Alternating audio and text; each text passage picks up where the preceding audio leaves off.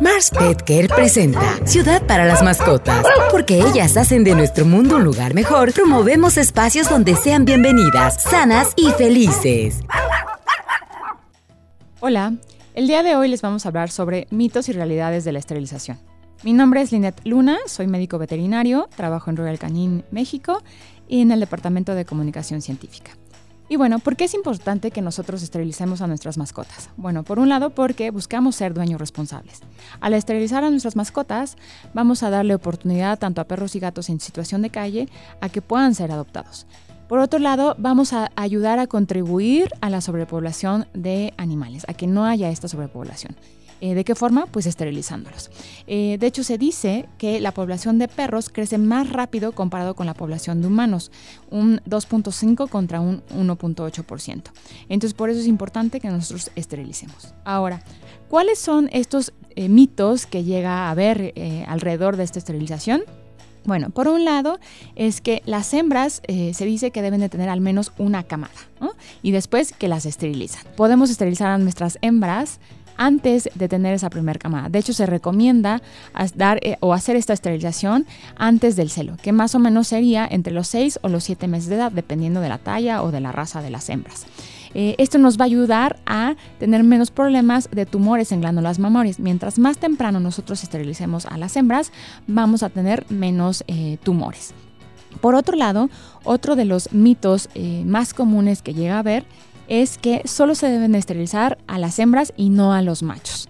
Aquí es importante que los esterilicemos a ambos, porque si yo no esterilizo a mi perro, lo más probable es que mi perro al tener todas estas hormonas, a lo mejor si hay una hembra eh, en situación de calle que está en celo, mi perro va a querer salirse de la casa, va a querer ir tras de esa perra y vamos a estar contribuyendo a esa población de animales. Entonces es ideal que también esterilicemos a los machos y también vamos a tener muchos beneficios.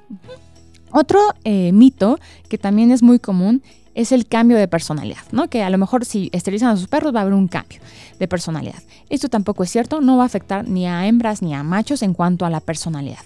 En cuanto a comportamiento, eh, en el caso de los machos nos va a beneficiar. ¿Por qué? Porque va a haber menos producción de testosterona, por lo tanto va a haber menos comportamientos agresivos, vamos a tener menos peleas. Esto va a ser un beneficio sobre todo si tengo varias mascotas, varios perros, eh, que se van a estar peleando menos. Otro beneficio va a ser que va a haber menos comportamientos de marcaje. Normalmente el macho tiende a orinar en superficies y entonces vamos a disminuir este comportamiento de marcaje. Y por otro lado, se van a ver reducidos estos problemas en próstata. Entonces, eh, por eso es importante que esterilicemos tanto a hembras como a machos. Otro de los mitos eh, más conocidos es que normalmente los, los perros y gatos tienden a subir de peso y tienden a una inactividad. Eh, si bien esto es cierto de cierta forma, es importante que nosotros cambiemos la dieta una vez que estén esterilizados a una dieta que tenga un menor aporte de calorías, un menor aporte de grasa. Esto nos va a ayudar a que estos perros y estos gatos suban eh, menos de peso, ¿no? que haya una menor probabilidad.